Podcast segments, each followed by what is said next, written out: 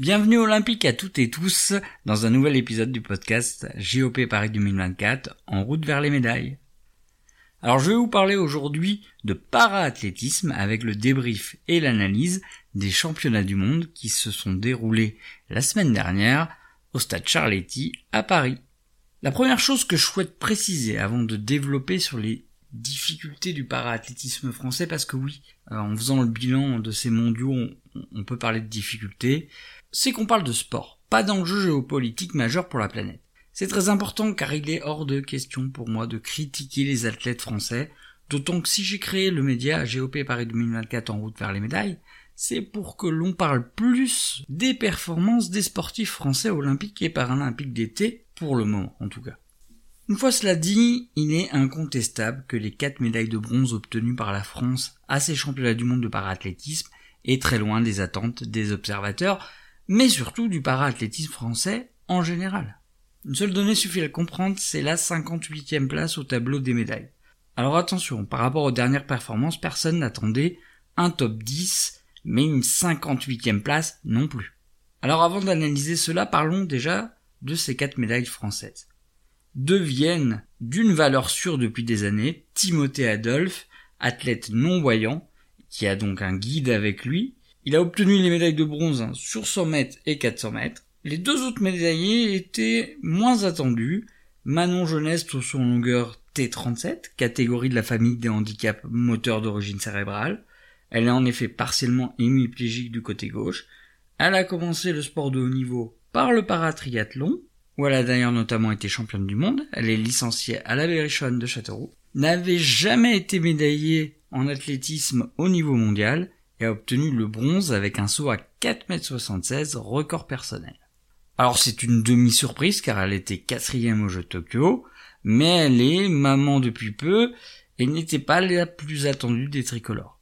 Mais Valentin Bertrand, le dernier médaillé, en bronze lui aussi, était encore moins attendu. Il est dans la même catégorie de handicap que Manon Geneste, mais lui n'avait pas fait qu'entre guillemets mieux qu'une huitième place à Tokyo.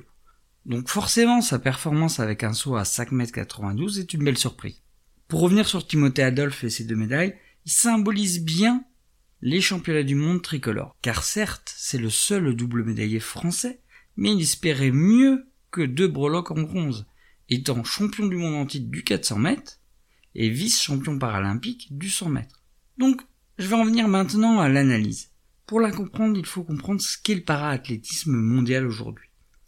Il y a beaucoup de catégories et de médailles à distribuer, certes, mais relevons quand même que 63 pays ont obtenu une médaille à ces mondiaux, contre 45 au championnat du monde d'athlétisme valide en 2022. Il y a eu des médailles pour des pays très peu présents dans l'olympisme, comme la Jordanie, l'Inde, le Chili, et la surprenante équipe d'Ouzbékistan, huitième au tableau des médailles avec 17 breloques, dont 6 en or. Avec le nombre plus important de catégories et moins d'athlètes, ces pays ont compris qu'il y avait plus de possibilités d'avoir des médailles et donc se sont structurés de mieux en mieux dans le sport star des Jeux olympiques mais aussi des Jeux paralympiques. L'Ouzbékistan en est le meilleur exemple. Et puis le paraathlétisme est en phase d'amélioration constante des performances. Je vais prendre un exemple très parlant. Charles-Antoine Kouakou, notre seul champion paralympique de Tokyo, en athlée, dans la catégorie déficient intellectuel, prend la quatrième place de ses championnats du monde, alors qu'il bat, ni plus ni moins que le record d'Europe sur cette épreuve. C'est dire l'avancée du niveau international. Ça va à toute vitesse sur l'Atlantisport mondial, et nous, on avance moins vite, ce qui explique les résultats compliqués. Je ne pourrais pas donner des raisons structurelles au recul du paraathlétisme français depuis plusieurs années maintenant, mais par contre je dégagerai personnellement deux à trois constats pouvant en partie expliquer la contre-performance de la délégation bleu-blanc-rouge.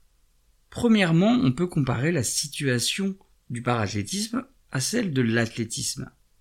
Stéphane Diagana a évoqué un facteur très important l'année dernière sur les performances de l'athlétisme valide, avec un constat d'un creux générationnel au niveau de la tranche d'âge 25-26 ans à peu près jusqu'à 28-29 ans. Cette tranche d'âge ramène statistiquement pas mal de médailles et donc forcément ça pose problème à la France qui a peu d'athlètes à ce niveau-là. Et on fait le même constat sur le paraathlétisme avec des cadres à plus de 30 ans et des jeunes à, moins de 25 ans. Les cadres de l'équipe de France ont tous 30 ans et plus. Timothée Adolphe a 33 ans, Mandy François Elie 33 ans, Pierre Fairbank 50 ans. Voilà, on va pas faire une liste exhaustive, mais effectivement ils sont là depuis un moment.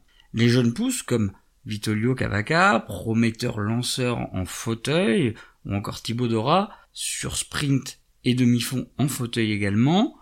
Je peux citer aussi Gaël Geffroy, coureur de 23 ans déficient intellectuel de demi-fond. Son prometteur, mais Paris 2024 semble être peut-être encore un peu tôt pour eux. Ensuite, plusieurs cadres ont eu une saison très compliquée, notamment par les blessures. Ainsi, Timothée Adolphe, Nante Niketa ou Arnaud Assoumani sont venus avec très peu de certitude sur ces championnats du monde. Mais cela ne constitue pas forcément entre guillemets des excuses. Dimitri Josvicki, par exemple, était une chance de médaille clairement identifiée, mais n'a pas réussi à reproduire ses performances de l'année pour monter sur le podium. Il a fini cinquième, je crois. Ainsi, le bilan est moins bon encore que les Jeux de Tokyo qui n'étaient déjà pas très folichons avec cinq médailles dont une en or. Clairement, l'objectif, il est de faire mieux en 2024 que ces deux éditions, même si évidemment on n'attend pas plus d'une dizaine de médailles. Il n'y a pas beaucoup de secrets pour y arriver. Identifier les athlètes qui ont des chances de médaille et tout faire pour qu'ils arrivent à leur pic de forme fin août 2024. Et également, il y a eu beaucoup de quatrième et cinquième place pour le clan français. Ça a été dit souvent, on est champion du monde de la cinquième place.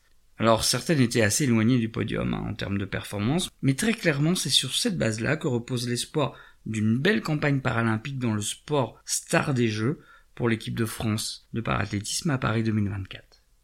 Voilà, c'est la fin de cet épisode. Je vous dis à très bientôt dans le podcast GOP Paris 2024 en route vers les médailles.